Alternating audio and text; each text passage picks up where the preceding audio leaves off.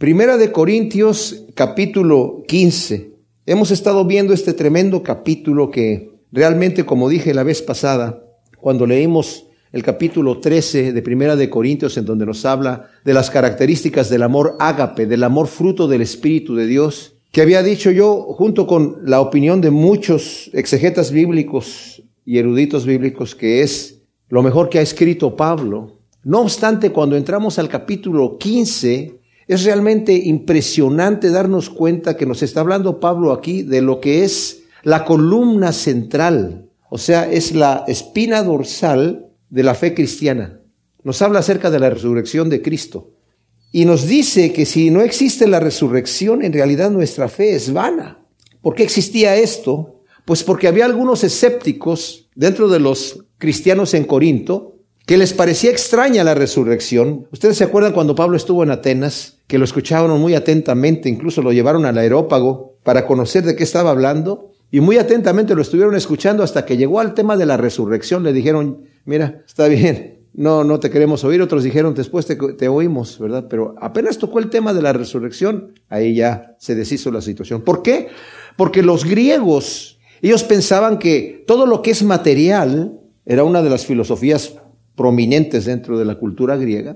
Todo lo que es material y lo que es físico es corrupto y tiene que deshacerse y tiene que corromperse. Y lo que es espiritual, eso es lo que vale. Bueno, en cierta forma tienen razón. Pero para ellos el cuerpo estorbaba para lo que realmente el espíritu quería hacer. Entonces, como el cuerpo estorbaba el, el, el concepto para ellos tan solo de la resurrección del cuerpo, era una locura. Por eso el mensaje del Evangelio para los griegos era locura, para los judíos era tropiezo. Y más cuando el mensaje del Evangelio incluía la muerte de Cristo, de Dios hecho carne. Los griegos tenían unos dioses que parecían que acababan de salir del gimnasio, ¿verdad? Poderosos. Pero, en cambio, ver a, cómo que Dios está dejando matar en la y en la cruz, y azotar y golpear e insultar. ¿Qué clase de Dios es ese? Y los judíos también, ¿qué clase de Mesías es este? Y en una forma cínica y blasfema le dijeron mientras estaba en la cruz, si bajas de la cruz vamos a creer en ti. No, no hubieran creído porque ya habían visto demasiadas señales de él. Impresionante.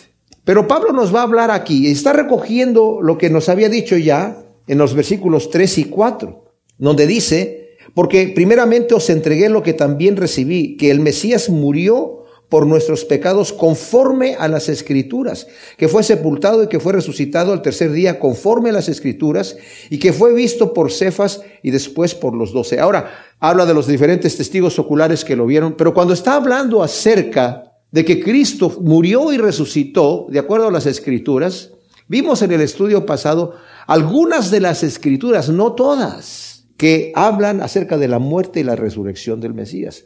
Cuando el Señor se le apareció a los que iban camino a Emaús, ya resucitado, y no lo reconocieron, dice que se sentó con ellos a partir del pan y les abrió las escrituras para que entendieran.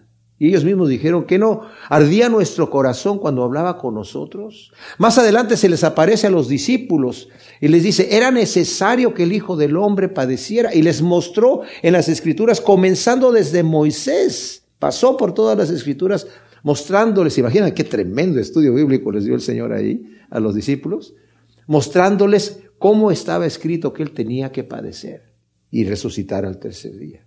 Ahora, Pablo, como dije, recoge esta situación en donde dice, es conforme a las escrituras y continúa hablándonos ahora, después, en, desde el versículo 4, hasta donde quedamos nosotros, hasta el versículo 10, hablando de testigos oculares de un hecho histórico. Mis amados, esto es importantísimo, porque a veces cuando pensamos en situaciones religiosas, entre comillas, como le llamamos nosotros, las separamos de lo real del mundo. Decimos, bueno, el mundo aquí, esto es lo que es físico, esto es lo que es. Lo otro bueno es lo que yo me imagino, Dios es bueno, al final todos los caminos llevan a Roma y no importa de qué manera te identifiques tú con Dios, eso no importa, ¿verdad? Lo importa es que tengas fe. ¿Fe en qué? Pues no dicen en qué, pero que tengas fe y adelante. Y al final de cuentas, hoy se predica en muchos de los seminarios, están escuchando estos jóvenes que van a estudiar y lo creen así, que, bueno, si tú amas a Dios, no importa que no, te, que no vayas a través de Jesucristo, o sea, no tiene que ser a fuerzas. ¿Qué pasa con esos sinceros musulmanes, esos sinceros budistas que están realmente queriendo echarle ganas? Y se portan bien, ni siquiera se pasan el límite de velocidad, y nunca se pasan un alto, ni se estacionan mal pagan sus impuestos, son buena gente con la gente y les ayudan a los, a los necesitados. ¿A poco, ¿A poco Dios los va a condenar simple y sencillamente porque no conocieron a Cristo, porque no, no se identificaron con qué va a pasar con ellos? Eso no es necesario. Pero Jesucristo mismo dijo, yo soy la verdad, el camino y la vida, y nadie viene al Padre si no viene por medio de mí. Porque yo les digo, mis amados, que si hubiese otro camino aparte de nuestra fe en Jesucristo y a través de Jesucristo para entrar en el reino de los cielos, ¿para qué viene el Señor entonces aquí a morir en la cruz del Calvario? No había necesidad. Simple y sencillamente el Señor va a entender que tú tienes un buen corazón. Bueno, aquí nos va a hablar de una cosa bien tremenda. Pablo acaba entonces de decir, hay testigos oculares de que esa situación que sucedió que Cristo vino al mundo, que murió y resucitó, no fue algo inventado. Hubo testigos oculares que lo vieron. Y esto está escrito en, una época contemporánea para que los judíos hubieran dicho mentira. No hay ningún solo documento histórico que demuestre que lo que se estaba escribiendo era, era verdad. No hay un solo documento histórico que demuestre que los evangelios que se escribieron estaban equivocados. Salieron herejías, pero documentos históricos, estoy hablando, no existen. Entonces, habla de estos testigos oculares y luego en el versículo 11 dice, pues bien, ya sea yo o sean ellos, los que acaba de hablar de los apóstoles, de los diferentes discípulos, como sea que sea, así predicamos y así habéis creído. ¿Qué es lo que predican? Que Cristo murió y resucitó conforme a las escrituras. Eso es lo que hemos predicado, eso es lo que ustedes han creído cuando recibieron el mensaje del Evangelio. Pero estos escépticos que llegaron a decir de repente, no, es que realmente no hay resurrección. Entonces Pablo entra a decir aquí del versículo 12 al 19, vamos a leerlo y luego nos vamos a detener a, verlo uno por uno. Dice, entonces si se predica que el Mesías fue resucitado de los muertos, ¿cómo dicen algunos entre vosotros que no hay resurrección de muertos? Porque si no hay resurrección de muertos, tampoco el Mesías fue resucitado. Y si el Mesías no fue resucitado, vana es nuestra predicación, vana también es nuestra fe.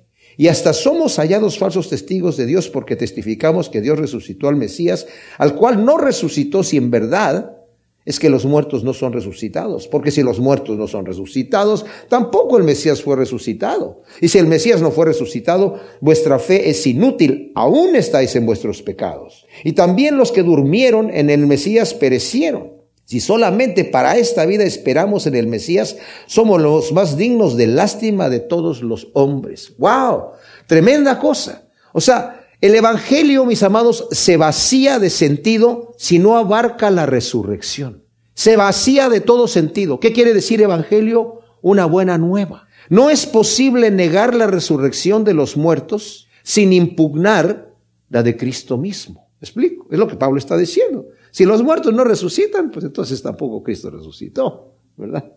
La resurrección de Cristo fue parte esencial de la proclamación apostólica. De hecho, fue lo primero que empezaron a predicar los discípulos. En el mensaje de Pedro, su primer mensaje fue basado en la resurrección de Cristo exclusivamente. Dice, fue entregado de acuerdo al ya predispuesto consejo de Dios. No fue un accidente, no lo sorprendieron, ya estaba predispuesto por Dios que Cristo iba a morir en la cruz. Es el cordero inmolado desde antes de la fundación del mundo, nos dice la escritura. O sea, ¿qué quiere decir eso? Que ya estaba planeado por Dios esto. Dice, pero el Señor lo levantó de los muertos, está diciendo Pedro, cuando estaba hablando allí en el Pentecostés, su primer mensaje. Y, y menciona la escritura de David, en donde dice, mi cuerpo no verá corrupción. Está hablando acerca de este Salmo 16, me parece que es, en donde está diciendo que su cuerpo no verá corrupción. Dice, pero David murió y tenemos su tumba y su cuerpo vio corrupción. Así que no está hablando de sí mismo, sino que él siendo profeta está hablando del Mesías. Que él murió y no su cuerpo no se descompuso, no vio corrupción. Si los escépticos tenían razón, de que no había resurrección de los muertos, los apóstoles se descubren como predicadores fraudulentos que mentían en cuanto a un hecho de importancia fundamental. Porque ellos andaban predicando la resurrección de Cristo, entonces son unos mentirosos, son fraudulentos, su mensaje no tiene sentido. Eso haría la predicación vana, o sea, vacía de sentido y verdad. Y la fe que despertó esta predicación vana e inútil sería igualmente inútil. ¿Me explico? Si la fe es vana porque no está, está basada sobre un hecho no real, entonces la fe, la predicación es inútil, la fe es inútil de la misma manera. Y si la fe no sirve de nada ya, entonces los creyentes engañados por las falsas promesas no habían recibido el perdón de sus pecados. El resultado lógico es que la esperanza en cuanto al porvenir fue una mera ilusión. La esperanza de que voy a tener una vida eterna es una ilusión, porque si te mueres ahí termina todo, ahí termina todo. Por consiguiente, los que durmieron en Cristo o sea, los que murieron, aquí les llama dormir porque es como dormir. Cuando estamos en Cristo Jesús, la muerte ya no tiene potestad sobre nosotros, entonces es como si durmiésemos, porque estando ya ausentes del cuerpo, dice la Escritura, estamos presentes con Cristo. Lo dice el apóstol Pablo. Los que durmieron en Cristo en realidad perecieron con una falsa esperanza ilusoria. Este blasfemo inglés, Richard Dawkins, que se está burlando del cristianismo constantemente, es lo único que ataca, la única fe que ataca. Está en contra de Dios, pero no ataca otras religiones, ataca el cristianismo. De hecho, una vez lo tuvieron en uno de esos eh, canales árabes y estaba atacando la fe del ¿verdad? El, Dios de, de, la Biblia. Y le dice el árabe, dice, ¿y qué piensa del Dios del Corán, de Alá? O sea, su argumento es para eso. Y él como tuvo miedito, dijo, eh, la verdad no he leído el Corán, entonces este, no podría opinar. La Biblia sí la leí yo, pero el Corán pues no, no, no, no sabría decir qué. ¿verdad? Déjenme salir de aquí, no me vayan a echar una bomba, por favor. en Eclesiastés, la escritura dice que Dios ha puesto eternidad en el corazón del hombre. Pero este Dawkins dice, la religión enseña el peligroso sentido de que la muerte no es el fin. Fíjense, la religión enseña el peligroso sentido de que la muerte no es el fin. Qué terrible cosa. O sea, él está contento vivir una vida depravada como sin ninguna restricción, con tal de que sepa que se muere y ahí termina todo. No da una explicación lógica para ninguna cosa. Se dice científico, pero muchos de esos pseudocientíficos no se basan en la ciencia para sacar sus conclusiones falsas. Se basan en argumentos ficticios. Porque la ciencia es lo que se puede comprobar y lo que él dice no se puede comprobar. La ciencia no inventa, no propone, demuestra. Demuestra lo que es, demostrable.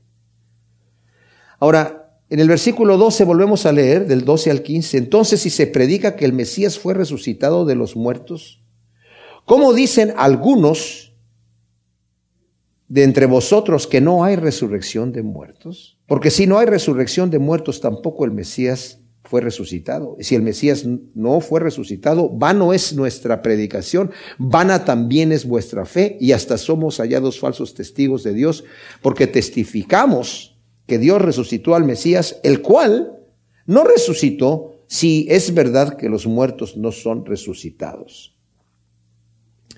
El versículo 12 y 13, Pablo reduce a lo absurdo el argumento de los escépticos que negaban la resurrección de los muertos, pero aceptaban la de Cristo. O sea, es absurdo, está diciendo Pablo. Si, no hay resurrección de muertos, ¿cómo pueden ustedes aceptar la resurrección de Cristo y niegan la resurrección del resto de los seres humanos? Bueno, había algunos que pensaban de una forma, como dije yo, la cosa espiritual, una situación así, como algunos de los gnósticos que dicen que cuando Cristo andaba aquí, Realmente era visiblemente una visión, pero no era un hombre real. Cuando caminaba no dejaba huellas en la arena. Cuando por eso caminaba arriba del mar y podía hacer lo que él quería. Entonces no era un, cuerpo físico. Y algunos de ellos decían, creían que Cristo, a pesar que no resucitó, mostró un algo que los apóstoles vieron cuando él resucitó. Pero el mismo Señor Ciertamente se les apareció a ellos y entró por la pared, dice la escritura. A través, con la puerta cerrada, entró, se apareció allí. Y ellos cuando creían que, estaban viendo un fantasma, les dijo, no, tóquenme para que sepan que yo soy, yo soy. A ver, denme algo de comer para que se convenzan. Y comió delante de ellos para que supieran que su cuerpo era real, no era una ilusión. No hizo desaparecer el pescado que se comió así, shazam. No, se lo comió. Se lo comió delante de ellos. Ahora, si los muertos no resucitan, Cristo tampoco resucitó, pero si Cristo resucitó, eso demuestra que también los muertos resucitan. Versículo 14 dice, y si el Mesías no fue resucitado, vana es nuestra predicación, vana también es vuestra fe. O sea, está hablando de nuestra y vuestra. Si el Mesías no resucitó, nuestra predicación es falsa, porque estamos predicando que Cristo resucitó. Y la fe que ustedes tienen está vacía. Están creyendo en una mentira. Están creyendo en una mentira. Si Cristo no resucitó, la predicación de las nuevas de salvación es falsa, engañosa y sin contenido verdadero. En el versículo 15 dice, y hasta somos hallados falsos testigos de Dios porque testificamos que Dios resucitó al Mesías, al cual no resucitó, si es verdad que los muertos no son resucitados. Los discípulos, el mensaje apostólico era eso. El Mesías murió y resucitó. Ese era el mensaje. Vamos a entrar un poquito más adelante a ver lo necesario de la resurrección de Cristo para el hecho de que nosotros tengamos una vida nueva también. Pero está diciendo aquí, si los muertos no resucitan, Cristo tampoco resucitó y nosotros que testificamos que Dios resucitó al Mesías de los muertos, seríamos hallados mentirosos, falsos testigos y hasta blasfemos, porque Estamos predicando que somos testigos oculares de que Dios hizo algo que en realidad no hizo. Estamos blasfemando en nombre de Dios, porque le estamos imputando a Dios una acción que Él no ha hecho, porque estamos testificando que Dios resucitó a Cristo de los muertos. Es lo que está diciendo Pablo. nuestro mensaje es terriblemente falso, mentiroso, engañoso y blasfemo. Si Cristo no resucitó. Y aunque Pablo no lo incluye aquí el argumento, mis hermanos, el testimonio de Cristo mismo. Él sería encontrado ser un lunático, un loco, un mentiroso y un engañador por haber anunciado su propia resurrección. Él anunció a sus discípulos que iba a resucitar varias veces, muchas veces. Es necesario que el Hijo del Hombre sea entregado en manos de pecadores y sea torturado y sea crucificado, pero al tercer día resucitará. Se los dijo en innumerables situaciones. Desde el momento que ellos supieron que era el Mesías, desde la confesión de Pedro en Mateo 16, donde dice, ¿quiénes dicen los hombres que yo soy? le dijeron, pues algunos dicen que eres Juan el Bautista, otros creen que eres uno de los profetas, algunos dicen que eres Jeremías o no saben quién. ¿Y ustedes qué creen? ¿Quién soy yo? Y Pedro le dijo, tú eres el Cristo, el Hijo del Dios viviente. Y le dice el Señor a Pedro, Bienaventurado y dichoso eres tú, Pedro, porque esto no te lo reveló ningún hombre, sino mi Padre Celestial directamente te lo ha revelado a ti. Y ahora que ya saben que yo soy el Mesías, les voy a decir que es necesario que yo vaya y padezca en Jerusalén y sea entregado en manos de pecadores y resucite al tercer día. Eso les entró por una oreja y les salió por la otra. Lo único que les entró es lo de que iba a padecer en manos de pecadores y Pedro le dice, no, en ninguna manera eso te acontezca, Señor. Y fue donde el Señor le dijo, apártate de mí, Satanás, porque me eres tropiezo, porque no pones la mirada en las cosas de Dios, sino en las de los hombres. O sea, Cristo mismo está hablando de eso. En Mateo 27, fíjense, eso es tremendo, porque aunque los apóstoles no habían escuchado completamente el mensaje del Señor, los fariseos sí lo habían escuchado, y los saduceos también habían escuchado eso. Y ellos pensaron que podían por la fuerza humana, bruta, detener el poder de Dios, porque desconocían el poder de Dios. Y en Mateo, Mateo 27, versículo 62 dice que al día siguiente, después de que eh, crucificaron al Señor y lo sepultaron, porque termina diciendo que lo sepultaron, después de la preparación, los principales sacerdotes y los fariseos o sea, saduceos y fariseos, se reunieron ante Pilato diciendo, Señor, recordamos que aquel impostor, estando aún vivo, dijo, después de tres días, resucitaré. Soy resucitado, literalmente. Manda pues que sea asegurado el sepulcro hasta el tercer día, no sea que lleguen sus discípulos y lo hurten y digan al pueblo fue resucitado de los muertos y sea el postrer error peor que el primero. Pilato les dijo, tenéis una guardia, id y aseguradlo como sabéis. Y ellos fueron y aseguraron el sepulcro, sellando la piedra en compañía de la guardia. O sea, pusieron soldados allí para que estuviesen cuidando el sepulcro. Estos dijeron, este engañador dijo que iba a resucitar al tercer día.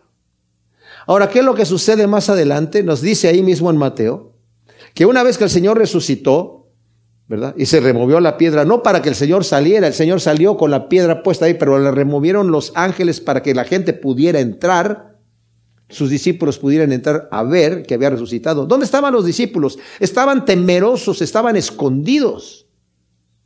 Las mujeres valientes fueron al sepulcro a ver qué había pasado. Los hombres valientes estaban así, ¿verdad? Ahí en el cuartito de donde estaban ahí.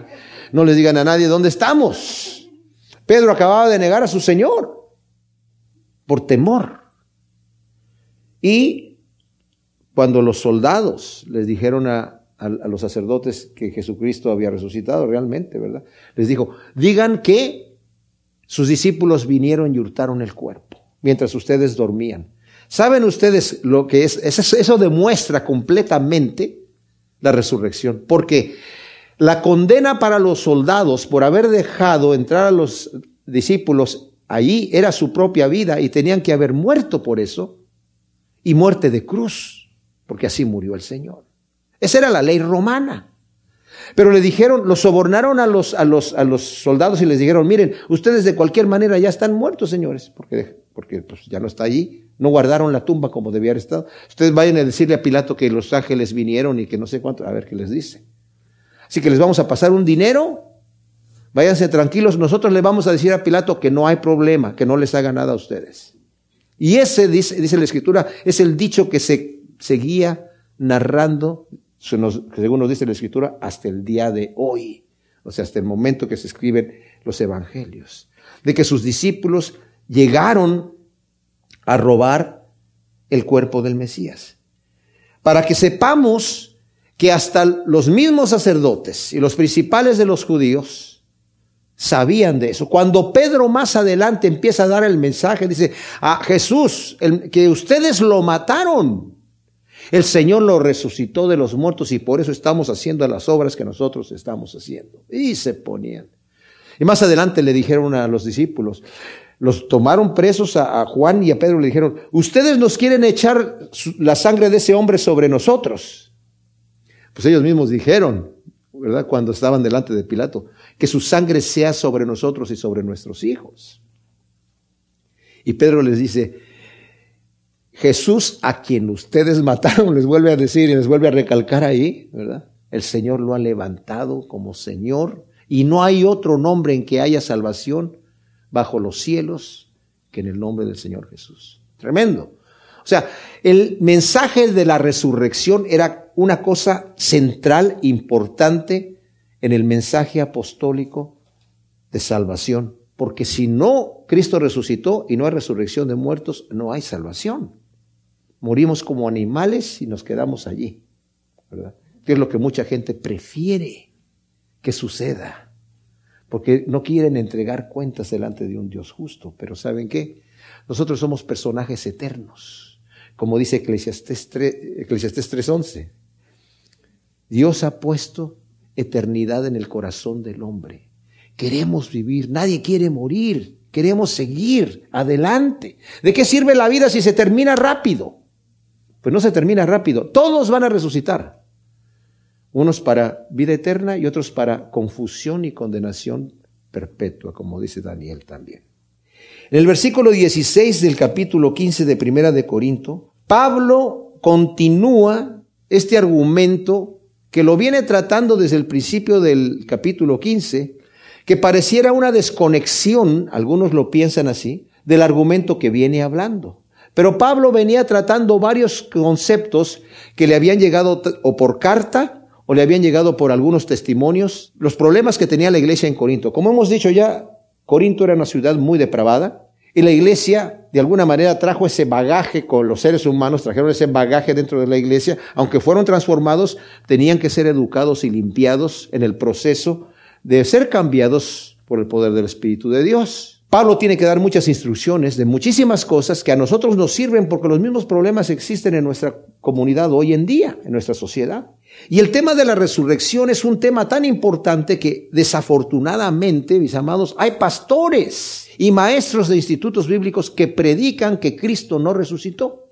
Y Pablo dice, si Cristo no resucitó, nuestra fe es vana, no sirve de nada, nuestra predicación es mentirosa, porque estamos hablando de vida eterna. Y si no hay resurrección de muertos, ¿Qué clase de vida eterna estamos predicando? Y en el versículo 16 dice, porque si los muertos no son resucitados, tampoco el Mesías fue resucitado. Un concepto que ya lo había dicho anteriormente. Y si el Mesías no fue resucitado, vuestra fe es inútil. Aún estáis en vuestros pecados. Y también los que durmieron o que murieron en el Mesías perecieron. Ahí quedaron. Si solamente para esta vida esperamos en el Mesías, somos los más dignos de lástima de todos los hombres. Esto es tremendo, tremendo, tremendo. Pablo hace notar la lógica del argumento absurdo de los escépticos en el versículo 16, enfatizando que si en verdad los muertos no resucitan, entonces Cristo tampoco resucitó. En este caso, mis amados, la excepción no confirma la regla. En este caso, si los hombres no resucitan, Cristo tampoco resucitó. Algunos quieren argumentar, entonces tampoco murió. No sé si han escuchado estos argumentos, que Cristo en realidad no murió, que se hizo el muertito, ¿verdad? Hay unas teorías tan raras que se venden los libros hoy en día como pan caliente.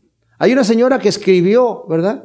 El argumento de que de los ladrones que estaban ahí, uno de ellos tenía conocimientos de medicina tremendos. Y le pasó de alguna manera, no sé cómo le hizo porque estaba crucificado. Pero tal vez así lo traía en el bolsillo de atrás, no sé cómo le, no sé cómo le hizo, ¿verdad? Una pirueta hizo allí para pasarle al Señor un sobrecito de un, una, una hierba para que no se muriera y se hiciera el muertito. Y que al final ya se despertó allí y pues no sé cómo le hizo para mover la piedra, pero pues Tal vez en la desesperación uno con esa fuerza que tiene, qué sé yo, pero los argumentos la gente los cree. Una vez yo estaba leyendo una revista en México que se llamaba Duda, que, que, decían que como entró la espada así, que pasó por un ladito del corazón y justamente el agua que salió, eso, demuestra que por acá, y, lo ponen allí, que Cristo en realidad, eh, con, el tiempo y el reposo y, lo, húmedo y lo agradable, temperatura mm, perfecta de, de la tumba donde estaba, ¿verdad? Tomó fuerzas y despertó y de alguna manera salió. Y la gente, ahí está, Cristo no resucitó. Los argumentos son extremadamente débiles. No hay ni, hubieran dicho los, los fariseos y los sacerdotes que le habían dicho a Pilato que pusiera, que guardara la tumba, mira, estos soldados deben morir como testimonio a todo el pueblo de que Cristo, de que ese engañador, porque no le decían Cristo, ese engañador se lo llevaron sus discípulos no dijeron nada, no se escribió nada acerca de eso, nada más lo dijeron así de palabra. Pero los testimonios de la resurrección de Cristo eran impresionantes. Entonces, eh, Pablo muestra las trágicas consecuencias en el versículo 17 y 18 que surgen si se acepta la posición de los escépticos, y que es que Cristo no resucitó. Fíjense, la fe de ellos sería nula. O sea, tu fe no tiene nada, es nula porque estás creyendo en una mentira, realmente. Segundo, todavía están en sus pecados. ¿Por qué? Porque han creído una mentira, por un lado. Y la otra, porque si aún la muerte de Cristo hubiese podido expiar los pecados pasados, o sea, en el momento que una persona llega y recibe a Cristo como su Salvador, Cristo perdona todos sus pecados. Y ese expediente que estaba, dice la Escritura, es cortado y ya. Ok. Por fe, el Señor me perdonó los pecados pasados. ¿Y ahora qué pasa con los presentes? ¿Qué pasa con los futuros? Porque voy a seguir pecando. Se supone que no tanto como pecaba antes, pero como soy un pecador, voy a seguir pecando. ¿Qué se supone que va a pasar con eso? Si Cristo no resucitó, ¿qué pasa con los demás pecados? Dice la escritura que Cristo está hoy en día intercediendo por nosotros y su sangre, como nos dice en el libro de Hebreos, ya no era como la sangre del, sacerdote que la derramaba en el lugar santísimo para perdón de los pecados del pueblo. Dice, Cristo entró con su propia sangre, ya no al lugar santísimo, sino a los cielos de los cielos. Permanece como testimonio esa sangre allí en donde está intercediendo y siendo testimonio de la limpieza de nuestros pecados presentes y futuros. Entonces, si Cristo no resucitó, si es que acaso pudiera haberse perdonado los pecados pasados por la muerte de Cristo, porque si Cristo no resucita, no hay ningún testimonio de que el Padre diga, he aceptado el sacrificio de Cristo. Porque si se murió y se queda muerto, no hay ningún testimonio celestial que diga, he aceptado que aquí se terminó y Él es victorioso sobre la muerte. Entonces, si no, Cristo no es victorioso sobre la muerte, ¿cómo va nosotros, qué va a pasar con nosotros? Pero si Cristo no resucitó, entonces no importa. Porque entonces morimos y morimos como animales y no vamos a tener que entregar cuentas a nadie. Los cristianos que fallecieron además dice, han dejado de existir, murieron como animales. Los que durmieron en Cristo, tal vez con la esperanza de que iban a resucitar para vida eterna, pero pobrecitos no sabían que los muertos no resucitan. Entonces se quedaron allí engañados y ahí acabaron y se terminó. Y entonces sí, lloremos cuando se nos va un ser querido porque ahí se acabó. Ahí terminó todo. Desesperémonos al grado de no poder consolarnos, porque ahí se acabó todo. ¿Cuál es la esperanza? Es una esperanza engañosa. Y dice Pablo aquí, si solamente para esta vida esperamos en el Mesías, somos los más dignos de lástima de todos los hombres. Si solamente para esta vida, debajo del sol, como nos dice Salomón en Eclesiastés, porque esta vida sería la debajo del sol, ya no hay otra, ya no hay más para allá. Aunque el Señor ha puesto eternidad en nosotros, no existe la eternidad para nosotros. Morimos y se nos acabó todo. Qué terrible. El mismo eh, eh, Salomón dice, nuestra vida es como un vapor, comparada con los vientos, comparada con la vejez de los cerros, comparada con la vejez del sol y del universo. Nosotros aquí estamos por un instante.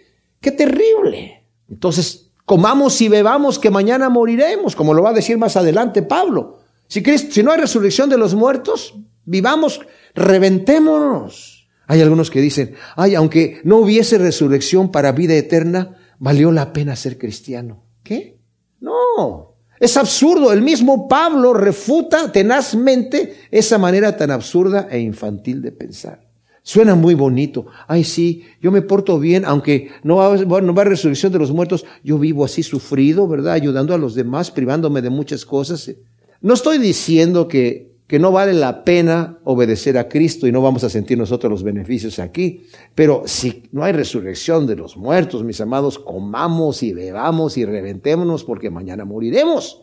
Y hagamos, disfrutemos de la vida lo más posible. Vamos a robarle al que tiene mucho y nos lo gastamos nosotros. Disfrutemos al máximo porque ahí terminó todo. Una vez que nos morimos, terminó todo. ¿No es así?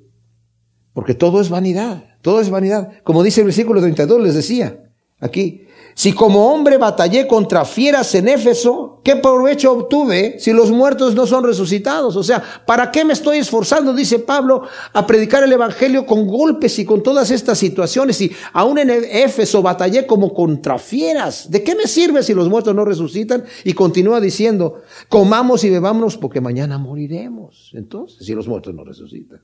¿Para qué te esfuerzas en las cosas que son difíciles? ¿Para qué te esfuerzas? Vive una vida descansada, relájate, ¿verdad? No te preocupes si le haces daño a aquel, con tal de que tú quedes bien, satisfecho y bien, tranquilo. Eso convierte a una sociedad egoísta. Por eso los saduceos que no creían en la resurrección vivían estafando a la gente. Si Dios no nos está haciendo nada ahorita, no nos va a hacer nada después. Vamos a morir como animales, así que mejor vivamos como reyes porque igual todos al final van a morir igual. No, dice, pero ahora el Mesías fue resucitado de entre los muertos como primicias de los que duermen. Qué tremenda cosa.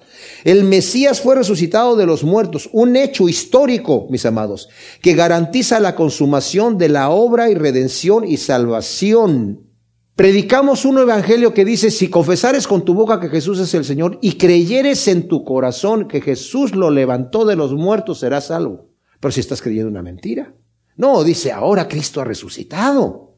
Ha resucitado de los muertos como primicias de los que duermen.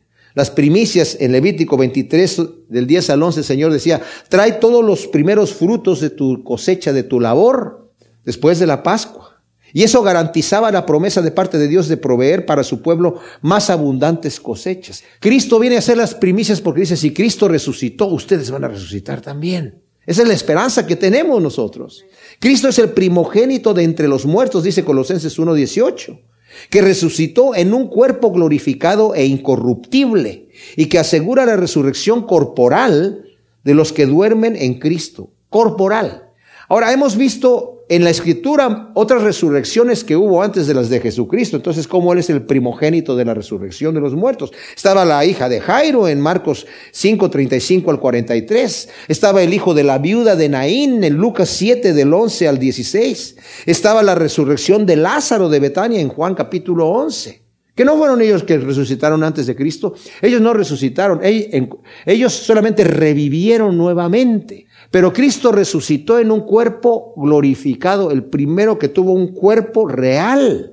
Ahora, ¿en qué manera estaban los que eran anteriormente? Por ejemplo, Moisés que se apareció y Elías que se aparecieron al Señor en el monte de la transfiguración. ¿Qué clase de cuerpo tenían? ¿Qué clase de resurrección era esa? Pues no era la resurrección corporal física. Tal vez eran espíritus que se manifestaron allí, porque nos está diciendo que Cristo es el primogénito de, de los muertos el que ha resucitado en un cuerpo físico, tanto pero glorificado. No pensemos que en el reino de los cielos es todo así etéreo. No, tan, miren mis amados, tan real es que Dios es, que nosotros somos, que la materia existe, porque todo esto lo, lo hizo el Creador. No puede ser que la materia siempre haya existido. cualquier ateo no puede explicar cómo existe la materia, cómo existe el universo. Olvídense del Big Bang, olvídense de lo que sea, la materia está aquí. Es energía en balance. ¿Cómo, y diferentes tipos de energía. ¿Cómo existe? No me digan que siempre ha existido. Tuvo que ser creada de alguna manera. Ahora si te preguntas, bueno, ¿y Dios qué? Pues Dios es. Eso no lo entendemos. No entendemos un, ser todopoderoso, un todo sabio, eh, omnipresente, omnisciente. No lo sabemos, no lo entendemos. Pero cuando le preguntó Moisés al Señor, ¿qué le voy a decir al pueblo de Israel? ¿Quién me envía? Le dijo, yo soy.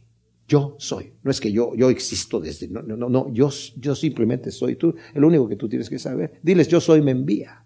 Tremenda cosa.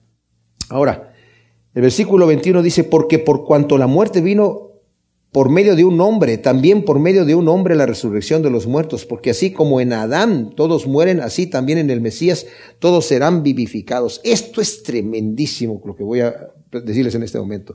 La muerte entró a la raza humana por un hombre, Adán. La resurrección vino también por un hombre, Jesús el Mesías. Ahora, en Adán nos dice aquí que todos mueren. ¿Qué pasó con Adán? Adán fue creado en el huerto del Edén. Y el Señor le dijo, de todo árbol puedes comer, excepto de ese árbol que está allí, de la ciencia del bien y del mal, porque de cierto te digo que el día que tú comas de ese árbol vas a morir. Su mujer llega con el árbol, ¿verdad? La serpiente la engaña, come y le da a su marido y su marido come. Solamente tenían una prohibición y esa prohibición la quebrantaron. El Señor llegó con Adán, no estaba arrepentido, porque el Señor se paseaba en el aire del día, queriendo tener relación con, como lo vimos en, en Cantares capítulo 1 y 2 el jueves, ¿verdad? Quería tener una relación con el hombre y el hombre estaba escondido por el pecado no arrepentido. ¿Y por qué estaba no arrepentido? Porque cuando le dijo, ¿qué hiciste, Adán? ¿Por qué estás escondido? Es que estoy desnudo. ¿Y quién te dijo que estaba desnudo? Es que comí del árbol que no me diste. ¿Y por qué comiste? Es que la mujer que tú me diste, o sea, no dijo perdón. Digo, es que la mujer que tú me diste, mira qué, qué clase de, si me das a dar una ayuda idónea, dame una buena, pero me, me estás dando una de segunda categoría, ¿verdad? Y a la mujer también, no, la serpiente, y la serpiente ya nomás se mordió la, la lengua y por eso la tiene partidita. Ah, en Adán todos mueren, dice aquí. Este versículo está tremendo. Porque por cuanto la muerte vino por medio de un hombre, también por medio de un hombre la resurrección de los muertos. ¿Qué quiere decir esto, mis amados? Versículo 22, porque así como en Adán todos mueren, así también en el Mesías todos serán vivificados. Esto es tremendísimo. Esto quiere decir que Adán en el momento que pecó, murió espiritualmente y después murió físicamente. Nosotros heredamos eso, el pecado original que se le llama, es porque nacemos así. No nos gusta esa realidad. Pero por cuanto Adán pecó, nosotros nacemos siendo pecadores. Y pecamos porque somos pecadores. No somos pecadores porque hemos pecado, sino pecamos porque esa es nuestra naturaleza. No nos gusta llevar la culpa de alguien más. Oye, pero, ¿por qué yo soy culpable de la, del pecado de Adán? Que yo, yo quiero pagar por mi pecado. No quiero pagar por el pecado de otro. ¿Por qué Dios me está imputando a mí el pecado de Adán? No, que a mí se me dé la misma oportunidad que se le dio a Adán desde el principio. Yo quiero ser juzgado por mi pecado. Ah, sí. Eso, es lo que le sucede a los ángeles. Ellos no tienen Salvador, nos dice ahí en Hebreos capítulo 2, al final del capítulo. Dice que el Señor vino por nosotros. No tuvo misericordia de los ángeles, tuvo misericordia de los descendientes de Abraham, o sea, del hombre. Los ángeles que pecaron fueron juzgados inmediatamente y por su propio pecado a condenación. No tienen Salvador. Así que no veamos tan mal este asunto de que nos identificamos con Adán en la muerte. ¿Por qué? Porque la gran bendición es que ahora en Cristo Jesús nos identificamos con Cristo para salvación para resurrección de los muertos. O sea, esta es la gran bendición. Así como en Adán dice el versículo 22, todos mueren, así también en el Mesías todos serán vivificados. Y no se está refiriendo solamente a los que, a toda la humanidad. Todos somos seres eternos. Como dije, unos van a resucitar para salvación y otros para condenación y confusión perpetua. Pero los que son resucitados para salvación son aquellos que depositaron su vida y su confianza en el Señor y obtienen el regalo de la salvación y de vida eterna. No por lo, que, lo bonito que se portaron, sino porque están identificándose con Cristo Jesús. Él hace un cambio en nuestra vida eventualmente. Tiene que haber un volumen 1 y un volumen 2 en nuestra vida. Lo que yo era antes de conocer a Cristo y lo que ahora soy en Cristo Jesús. Por eso es un proceso que el Señor lo hace en el Espíritu en nosotros. Pero nunca vamos a llegar a la perfección mientras estamos en este cuerpo carnal y de muerte. Siempre va a haber esa lucha constante de la carne con la, pero con el espíritu, pero debemos tener la confianza de acercarnos a nuestro amado, sabiendo que Él nos acepta tal como somos, porque nos aceptó cuando éramos enemigos, para que ahora Él tiene misericordia de nosotros. Si siendo enemigos de Dios, Cristo murió por nosotros, ¿cómo ahora que lo hemos recibido no nos dará juntamente con Él todas las cosas? Nos dice la Escritura, ¿verdad? Entonces, en Cristo todos serán vivificados por el poder de Dios que le resucitó de entre los muertos. Esto es, a todos los que por la fe en Jesús han muerto al mundo para vivir para Dios. En Romanos capítulo 5 del versículo 12 al 21 nos habla más profundamente de esto. No nos da tiempo de estudiarlo, de cómo por Adán entró la muerte al pecado, pero por Cristo Jesús entró la salvación y la vida eterna también. Y la destrucción que trajo Adán, el Señor no solamente la anula, sino que construye y nos da una esperanza de vida eterna. Tremenda cosa. Pero cuando leemos Romanos 6.5, Colosenses 2.12, Primera de Pedro 1.3 y 3.21, nos damos cuenta que la resurrección de Cristo opera en nosotros, en nuestra vida hoy en día, haciéndonos vivir vidas santas, mis amados. No podemos separar la resurrección de la salvación. No hay salvación sin resurrección. La resurrección, el poder, dice que resucitó a Cristo de entre los muertos, es el mismo poder que a nosotros nos va transformando, nos va cambiando, nos va vivificando. Y en ese mismo poder tenemos esperanza de que no somos nosotros ahora los que estamos poniendo todas las piezas para llegar al reino de los cielos y vamos a poner la escalera grande y la chiquita para subir al cielo. No se trata de eso, sino que el Señor Jesucristo es el que en Él está la fuerza, el que es poderoso, como dice al final de la carta de Judas, ¿verdad? Judas el bueno, antes del Apocalipsis, al que es poderoso para llevarnos, para mantenernos y presentarnos limpios y sin mancha, con gran alegría delante de su presencia. Él es el que es poderoso para hacer esto, por el sacrificio tan tremendo que Él ha hecho por nosotros. Entonces, el tema es que cuando nosotros nos damos cuenta que somos identificados con Cristo Jesús, somos identificados en su muerte primeramente, muriendo al pecado. Y esa es una operación que el Espíritu hace en nosotros. Cuando realmente somos personas que han sido transformadas por el poder del Espíritu de Dios, mis amados. Cuando el Espíritu de Dios realmente ha llegado a moldearnos y a, tocarnos, llegamos nosotros arrepentidos delante de Dios, entregando nuestra vida el Espíritu Santo se encarga de transformarnos. Fíjense, ¿se acuerdan ustedes? Los discípulos enamorados del Señor. Tanto así que Pedro le dijo, ¿a quién iremos si solamente tú tienes palabras de vida eterna? Pero sin el Espíritu de Dios. Andaban viendo quién quería, quién, quién iba a ser el mayor. Sin el Espíritu de Dios, Juan y su hermano, Señor, mira, no te dejaron entrar allí en, Samaria, haz que, descienda fuego del cielo y, los queme. Y le, le, había puesto el Señor, les dio a, a Juan y a Jacobo, su hermano, un apodo, hijos del trueno. Son explosivos ustedes. No tenían el Espíritu de Dios, pero ¿qué pasa después que el Espíritu de Dios los toma?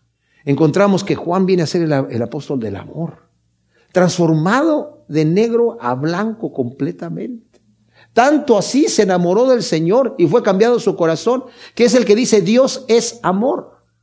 amémonos, y recordó y lo repite mucho. Un nuevo mandamiento os doy. El Señor se lo dijo a sus discípulos y Juan lo vuelve a decir, hijitos míos, un nuevo mandamiento les doy. Ámense unos a otros como Él nos ha amado. Esto es lo que nos ha ordenado el Señor. Y eso lo vivía Juan. ¿Qué hacía Pedro? Pedro también, sus cartas son tremendas, llenas de amor, llenas de humildad. Aquel que quería ser el mayor, el que yo nunca te voy a fallar. Ahora con el Espíritu de Dios vemos una transformación. Mis amados, nosotros también si en nuestras propias fuerzas queremos servir al Señor, no estamos viviendo vidas resucitadas en Cristo. No estamos dejando que el Espíritu Santo haga la obra. Porque así como dijo Pablo en el capítulo 7 de Romanos, el querer el bien está en mí, pero no el hacerlo. Yo me deleito en la ley de Dios, pero veo otra ley en mis miembros. El mal que no quiero, eso hago, y el bien que quiero hacer no lo puedo hacer, miserable de mí. Pero ahora en el capítulo 8 dice, pero ahora a través del Espíritu de vida, que muera a nosotros. Una nueva ley que hay. Es a través de esa fuerza que ahora puedo vivir literalmente como Dios manda. Y es por el Espíritu de Dios, mis amados, que vamos a hacer morir las obras de la carne. Si tú tienes un problema en tu vida, un vicio, un, una, un, de alguna manera estás pecando, con, luchando con un pecado que no puedes. Todo pecado es vicio. En tus propias fuerzas nunca vas a poder. Tienes que decirle al Señor, Señor, ayúdame, ayúdame. Pero tienes que querer hacerlo. Y el Señor lo va a hacer en ti. El Señor te va a dar ese cambio.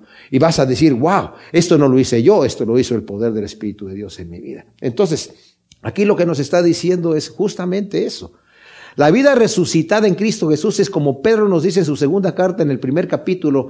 Ahora que tenemos el Espíritu de Dios, el Espíritu de Dios nos ha sacado de la contaminación del mundo, fortaleciéndonos y rompiendo las cadenas de la concupiscencia de la carne, haciéndonos consustanciales con Dios, dándonos grandes promesas y herencia en el reino de Dios. Y por cuanto tenemos todas estas cosas que es el Espíritu de Dios el que ha hecho eso en nosotros, añadámosle a nuestra fe virtud, a la virtud conocimiento, al conocimiento dominio propio, al dominio propio paciencia, a la paciencia piedad y a la piedad afecto fraternal y al afecto fraternal amor. O sea, realmente es tremendo, pero es el Espíritu de Dios morando en nosotros. Y podemos decirle, Señor, tengo sed de ti. Ven, lléname con tu Espíritu Santo. Ayúdame a caminar una vida que te honre. Y es viviendo así, mis amados, estamos viviendo una vida resucitada en Cristo Jesús. Gracias, Señor, te damos por tu palabra y te pedimos que siembres estas semillas en nuestros corazones en el nombre de Cristo Jesús para que vivamos unas vidas que te agradan. Amén.